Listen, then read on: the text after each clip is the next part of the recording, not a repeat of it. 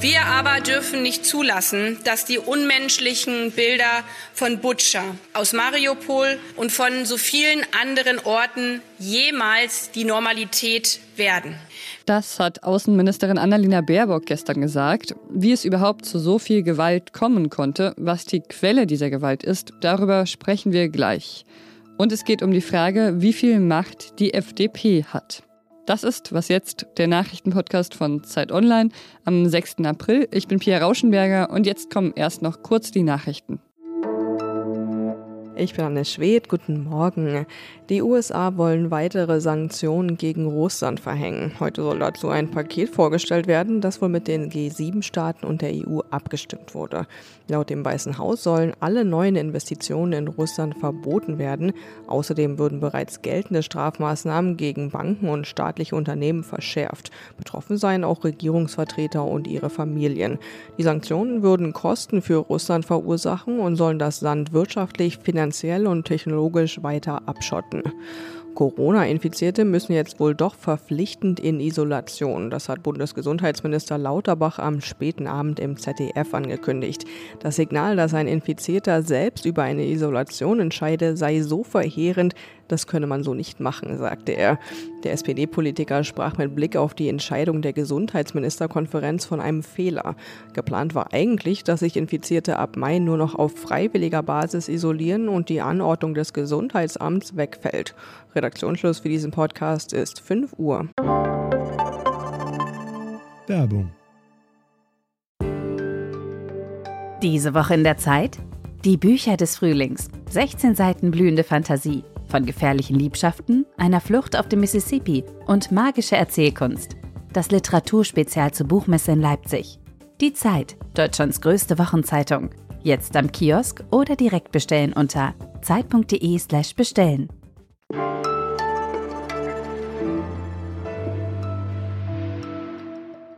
Die Bilder aus Bucha, wo nach dem Abzug russischer Truppen zahlreiche Leichen auf den Straßen gefunden wurden, haben in den vergangenen Tagen Entsetzen bei vielen Menschen ausgelöst.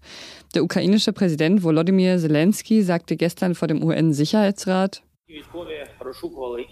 die, in dieser Stadt haben äh, die russischen Militär die ukrainischen Bürger gezielt gesucht und vernichtet. Sie haben Frauen, Erwachsene, ältere Menschen und Kinder getötet. Nachher haben sie mehrmals versucht, die Leichen zu verbrennen.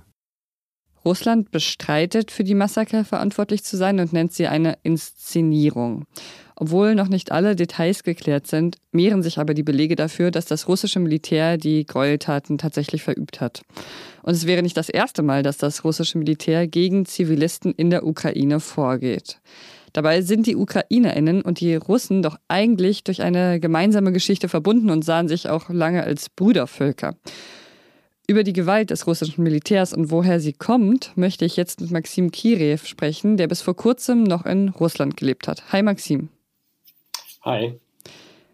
Woher kommt denn diese krasse Gewalt in der Ukraine von russischer Seite? Ist das so eine Art unrühmliche Tradition der russischen Armee, die man ja schon in Syrien und auch in Tschetschenien beobachten konnte? Ja, also da ist tatsächlich was dran. Ähm, wenn man sich die Beteiligung der russischen Armee an Operationen in der Vergangenheit anschaut, ist es leider sehr oft dazu gekommen, dass in Einsätzen, die, sag ich mal, vielleicht nicht so gelaufen sind, wie man sich das vorgestellt hat, dass es da recht schnell zu Gewaltexzessen gekommen ist. Das hat schon, das hat schon vor Tschetschenien angefangen. Man kann vielleicht sogar noch daran erinnern, als sogar im Inneren der Sowjetunion ähm, Truppen gegen äh, einen Aufstand in Aserbaidschan niedergeschlagen haben, gab es da auch so eine Art Massaker. Das war der Blutsonntag von Baku in Aserbaidschan. Das hat sich später in Tschetschenien fortgesetzt, in Syrien auch. Also ja, das ist einerseits eine Tradition, andererseits muss man auch sagen, dass man muss sich auch die russische, die moderne russische Gesellschaft angucken und da ist Gewalt auch ein integraler Bestandteil. Also da wird in Gefängnissen gefoltert, es gibt äh, Gewalt in, innerhalb der Armee, es werden Menschen nach Festnahmen verprügelt, zusammengeschlagen. Also das ist ein äh, Komplex, der, sage ich mal, über die Grenzen von Russland jetzt hinausschwappt. Also diese Gewalt gibt es auch in Russland und die schwappt jetzt sozusagen auch in extremer Form auch in die Ukraine hinüber. Hat das eigentlich auch was mit der Sowjetunion zu tun? Das war ja auch so eine Art kollektive, sehr gewaltvolle Erfahrung, die viele Menschen in Russland noch miterlebt haben und die das ja vielleicht auch eventuell weitertragen, oder? das hat sicherlich mit der sowjetischen Geschichte zu tun. Das hat damit zu tun, dass in der Sowjetunion die Obrigkeit und äh, ja, also die, die, alle, die das Sagen hatten, äh, äh konnten sozusagen unbehelligt tun, äh, was sie wollen. Das hat eigentlich, es ist eine diktatorische Erfahrung, die äh, immer noch so nachhalten, die man immer noch im jetzt nach 30 Jahren nach dem Zerfall der Sowjetunion immer noch immer noch merkt. Ja. Uns hat neulich ein Hörer eine Mail geschrieben und meinte, bei Putin müsste man doch eigentlich schon von einem Diktator sprechen. So wie du jetzt auch gerade die, äh, ja auch die Gewalt, die innerhalb von Russland vorherrscht, beschrieben hast, würdest du dem zustimmen? Ich, ich würde dem zustimmen. Ich würde dem zustimmen deswegen, ähm, vor allem, wenn man jetzt die Entscheidung nimmt, wie Russland äh, beschlossen hat oder wie der Kreml oder Putin beschlossen hat, die, in die Ukraine einzumarschieren, muss man ganz klar sagen, dass das trotz, äh, sage ich mal, dessen, dass sein Umfeld es abgenickt hat, war es eine diktatorische Entscheidung. Wenn in Russland eine, auch nur ein Hauch von Demokratie gewesen wäre, ja, ähm, hätte es diesen Krieg niemals gegeben. Ähm, deswegen muss man ganz klar sagen, dass ja, Russland ist mittlerweile äh, ganz klar eine Diktatur. Okay, danke dir, Maxim. Ich bedanke mich.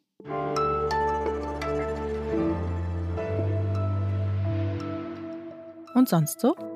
Die Bibliothekarin der Universität Cambridge hat ein ja, recht frühes Ostergeschenk bekommen. In einer pinken Geschenktüte war ein Päckchen eingepackt in braunes Packpapier, auf dem mit Schreibmaschine geschrieben war Librarian Happy Easter X. Also Bibliothekarin, Frohe Ostern X. Und das war vor der Bibliothek abgelegt. In dem Päckchen waren zwei Notizbücher von Charles Darwin, ja, also genau, dem Forscher Charles Darwin. Und die Notizbücher stammen aus der Zeit, als er gerade von den Galapagos-Inseln zurückkam, also vollgesogen mit Inspiration, mit neuen Ideen. Und sie gelten als ein wichtiges Dokument für die Wissenschaftsgeschichte. Manche sagen sogar als das wichtigste Dokument.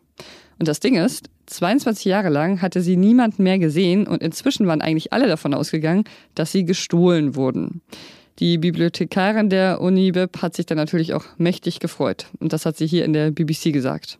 I, I, it, it's really hard to put into words. I still feel joyous uh, and, and a bit shaky. You can imagine the shiver up your spine as, as I opened that package and you know began to hope that what we are seeing um, is the two precious missing notebooks which have been uh, last seen uh, over two decades ago.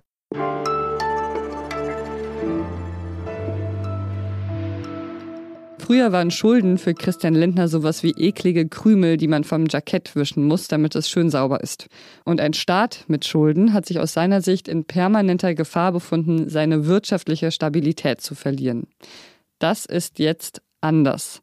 Fast 100 Milliarden Euro neue Schulden sind im Haushalt für 2022 veranschlagt und der Finanzminister ist Christian Lindner. Und in diesen 100 Milliarden Euro sind ja noch nicht mal die 100 Milliarden Euro Sondervermögen für die Bundeswehr eingerechnet. Lindner will zwar irgendwann zur Schuldenbremse zurückkehren, aber wie schnell das klappt, das steht angesichts des Ukraine-Krieges noch ziemlich in den Sternen.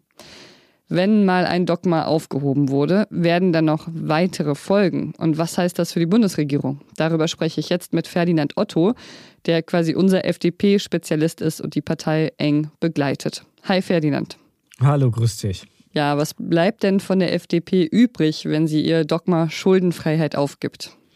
Naja, für den Moment wirkt das erstmal für den Betrachter so, als hätte sie das getan. Die FDP würde da jetzt wahrscheinlich widersprechen und sagen, wir haben das Dogma überhaupt nicht gekippt. Sie argumentiert oder Christian Lindner argumentiert, dass der Staat halt in so einer besonderen Krise, die jetzt auch ziemlich plötzlich kam, einfach handlungsfähig sein muss. Das heißt, es gibt neben Schulden zwei Alternativen. Entweder man kürzt die Ausgaben stark ein, das hat in der FDP keine Mehrheit, oder man erhöht die Steuern.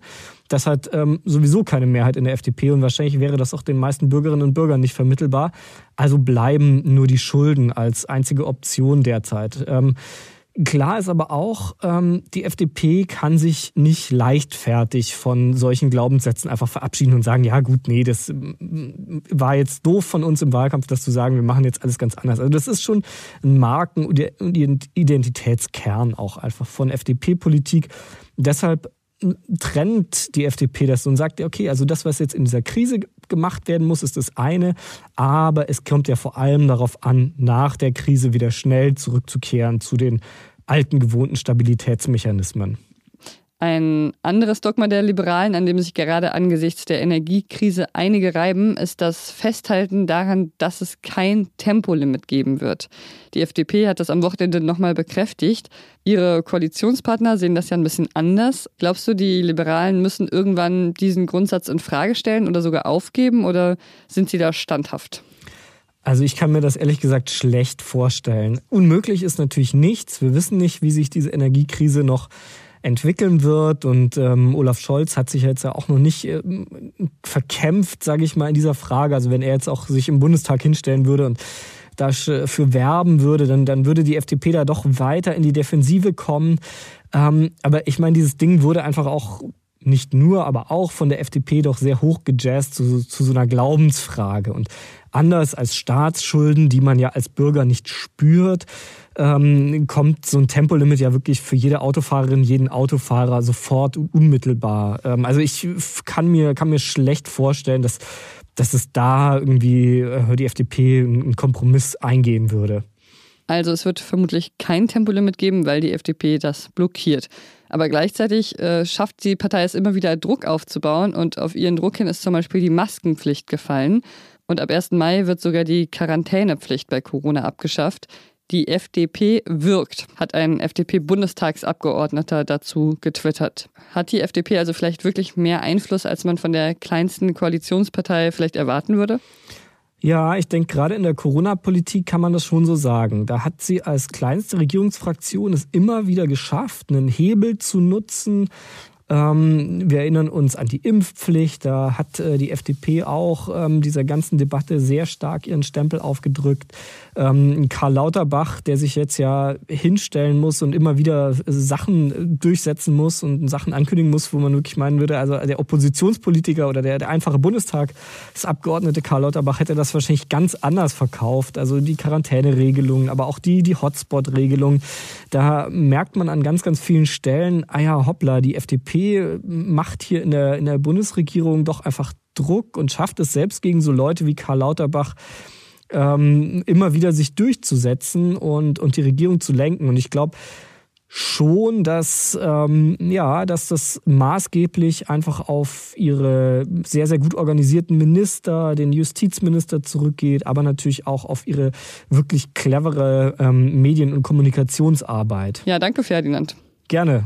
Und das war's mit Was jetzt für heute Morgen. Heute Nachmittag hören Sie hier meinen Kollegen Ole Pflüger. Frühzeitige Ostergrüße können Sie gerne hier hinterlassen. Was jetzt als Zeitpunkt.de. Alles weitere natürlich auch. Ich bin Pia Rauschenberger. Machen Sie es gut.